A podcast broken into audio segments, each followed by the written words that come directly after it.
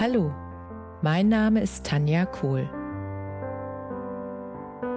Herzlich willkommen zu meinem Reiki-Podcast für Mensch und Tier.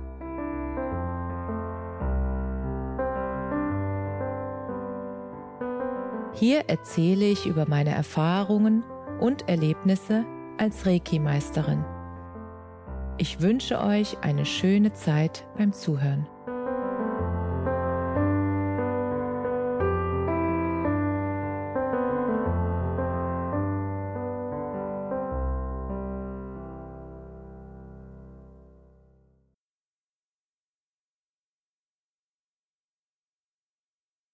Herzlich willkommen zu deinem Lieblingspodcast. So schön, dass du wieder mit dabei bist. Heute möchte ich mit dir eine Frage besprechen, die bei einer Challenge aufgetaucht ist, und zwar eine Challenge von Sabrina Scheuerling. Und die Frage war, was darf niemand von dir wissen? Und ich habe mir die Frage dann mal selbst gestellt, was darf niemand von mir wissen?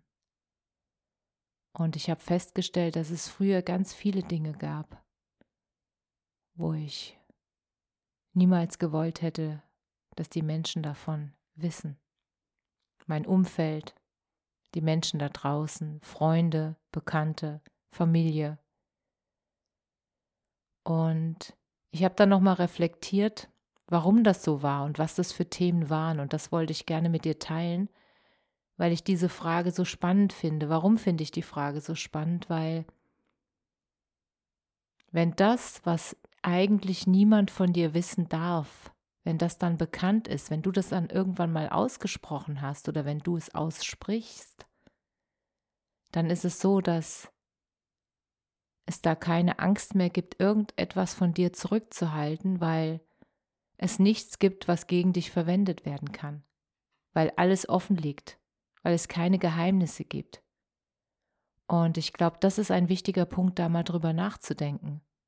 Und auch über den Grund hinter den Grund, warum es denn so ist, dass, dass niemand über dich wissen darf, was dahinter steckt, was eigentlich dahinter steckt. Und ich habe gemerkt, dass es immer Dinge sind, ja, die mir unangenehm sind, die mir peinlich sind. Und als ich angefangen habe, über diese Dinge zu reden, habe ich gemerkt, wie befreiend das ist. Und deshalb möchte ich dir durch meine Geschichte, durch das, was ich da geteilt habe und was ich da offenbart habe, einfach Mut machen, dass du auch den Mut hast in deinem Leben, diese Dinge einfach anzusprechen und auszusprechen, weil das so befreiend ist. Das hat so eine befreiende Wirkung und deshalb möchte ich das gerne mit dir teilen. Und ein Punkt, wo ich lange Zeit ein Thema damit hatte, war einfach ähm, meine früheren Zeugnisse. Ähm, in der Realschule hatte ich eigentlich bei jedem, ja, Klassenwechsel immer diese kleinen blauen Briefe, wo drin stand, die Versetzung ist gefährdet. Und am Anfang war mir das irgendwie, ich wollte wollt am Anfang nicht, dass das Menschen wissen, weil ich mich dadurch natürlich irgendwie klein gefühlt habe. Und dabei waren es ja nur Noten, die zu diesem Zeitpunkt einfach gezeigt haben, wo der Wissensstand von mir war. Oder auch gezeigt haben, wie gut der Lehrer in der Lage war, mir Dinge beizubringen. Und deshalb konnte ich dann irgendwann drüber reden, weil ich habe ja aufgrund dieser Zeugnisse, die ich damals bekommen habe, die wirklich schlecht waren, nur was ist schlecht? Also die in diesem System einfach als schlecht beurteilt äh, wurden. Aufgrund dessen habe ich mir beweisen müssen danach, nach der Schulzeit, dass ich, ja, sozusagen die Berechtigung habe, dass ich Dinge lernen kann, dass ich in der Lage bin, Dinge zu lernen, die mich interessieren, dass ich in der Lage bin, Sachverhalte zu verstehen. Tatsächlich habe ich gedacht, ich würde das einfach nicht verstehen können. Und es würde einfach, mein IQ würde nicht reichen, um diese ganzen Dinge zu lernen. Und das ist nicht die Wahrheit. Ich habe nach dieser öffentlichen Schule freiwillig ja erst die höhere Handelsschule besucht und da fing schon an, dadurch, dass ich mich entschieden habe, diese Schule freiwillig zu besuchen für ein Jahr, waren auch meine Noten sofort anders, weil ich hatte es ja entschieden, dass ich diese Schule besuche und es hat mich keiner da reingesteckt. Und auf einmal hatte ich einen Notendurchschnitt von damals zuerst, was weiß ich, 4,8 in der Realschule oder ja, ich weiß nicht, was für ein Durchschnitt. Jedenfalls hatte ich immer 1, 2, 3, 5er drin und auch ab und zu mal eine 6. Und das war natürlich nicht schön, gerade im Vergleich zu den anderen Schülern. Und in der höheren Handelsschule hatte ich dann auf einmal einen Notendurchschnitt von 1,9. Und da habe ich mich natürlich gefragt, wie kann das sein? Wieso ist da so ein großer Unterschied? Ich bin doch kein anderer Mensch. Und dann habe ich mich entschieden, freiwillig BWL zu studieren. Und während des Studiums, da waren einfach einige Professoren, die wirklich begeistert waren von dem, was sie da unterrichtet haben, die das mit einer Leidenschaft und mit einer Begeisterung unterrichtet haben, dass es mir richtig Spaß gemacht hat, in diese Themen einzutauchen. Und auf einmal hatte ich einen BWL-Abschluss nach dreieinhalb Jahren von 1,3. Und das war für mich damals wirklich so ein Sinneswandel. Und deshalb teile ich das mit dir. Der Sinneswandel, dass die Noten, die auf deinem Zeugnis stehen, egal auf welchem, das ist keine Aussage darüber, wer du bist. Und es ist auch keine Aussage darüber, was für ein Potenzial in dir schlummert. Das ist nur ein Iststand von dem, was gerade ist und von den Vergleichen, die dort sind und von den Lernumständen, die dort sind.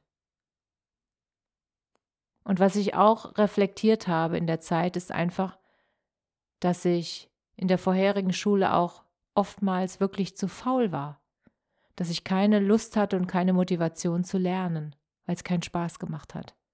Und im Studium habe ich freiwillig gelernt. Und natürlich hat sich das auf die Noten ausgewirkt. Und das war eine von den Sachen, die ich wirklich, da habe ich länger gebraucht, bis ich das, ja, den Menschen erzählt habe, bis ich das geteilt habe. Und der Punkt ist, ich schäme mich nicht mehr dafür. Es war ein wichtiger Schritt in meiner Entwicklung. Und das habe ich jetzt verstanden. Und was ich auch verstanden habe, ist, dass mich damals diese Noten motiviert haben, es besser zu machen.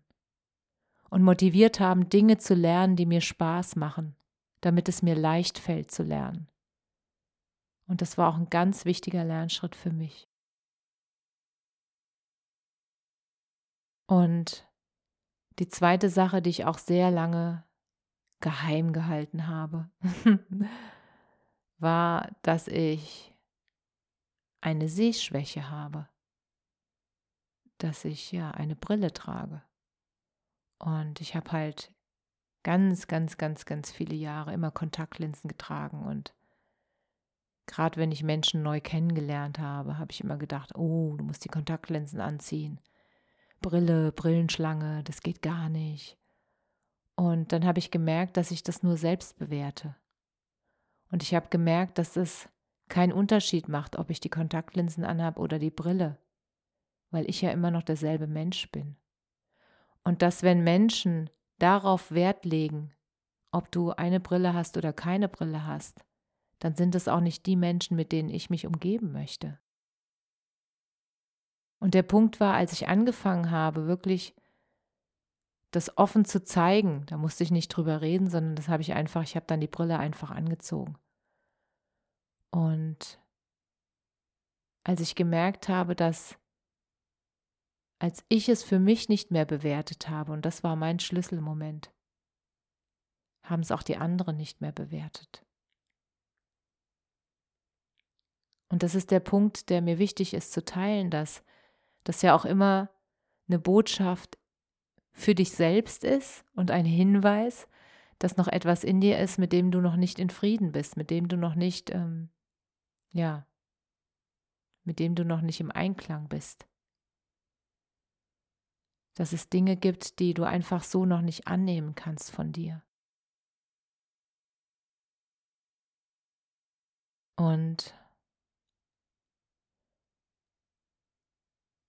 dass es so, so heilsam ist, wirklich diese Dinge dann auch mal auszusprechen,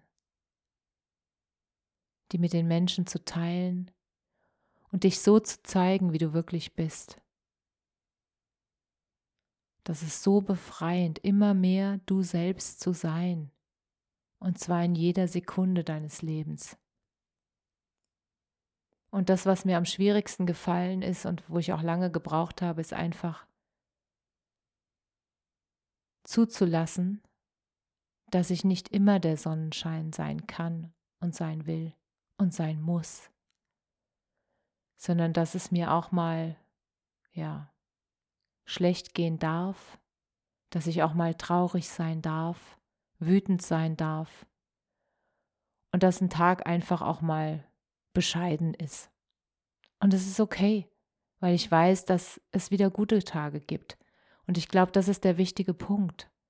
Nicht festzuhalten an dem schlechten Tag, sondern immer wieder den Mut und die Überzeugung in dir zu haben, das wird auch alles wieder gut. Und diese Gefühle einfach mal wahrzunehmen.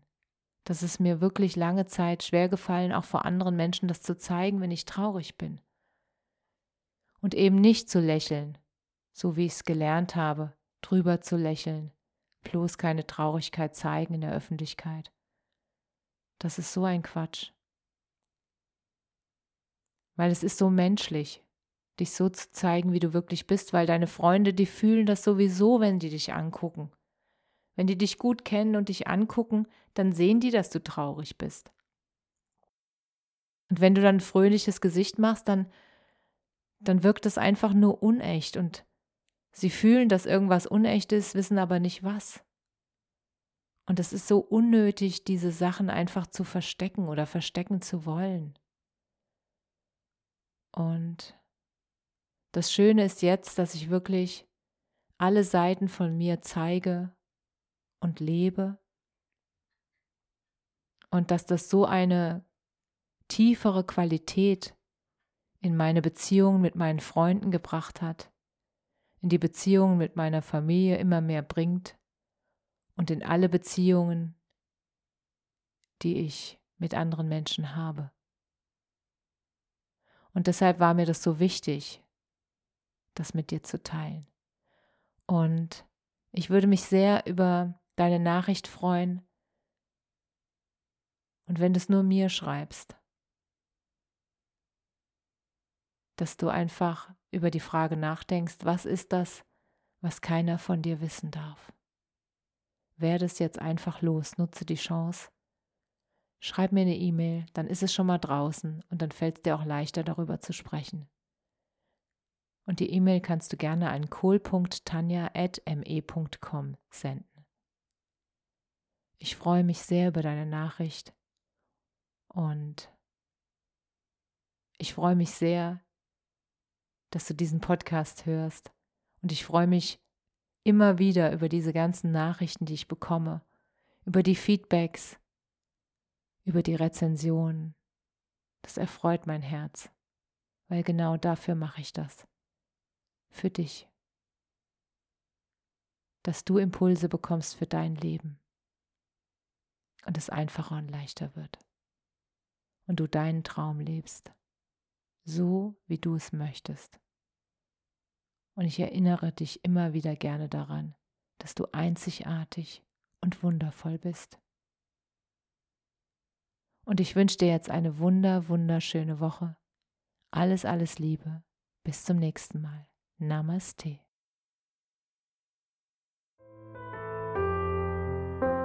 Danke, dass du dir die Zeit genommen und mir zugehört hast. Mehr Informationen findest du auf meiner Homepage unter www.energie-zentrum-kohl.de. Wenn du Fragen zu mir oder meiner Arbeit hast, schreib mir einfach eine E-Mail. Bis zum nächsten Mal. Alles Liebe, deine Tanja.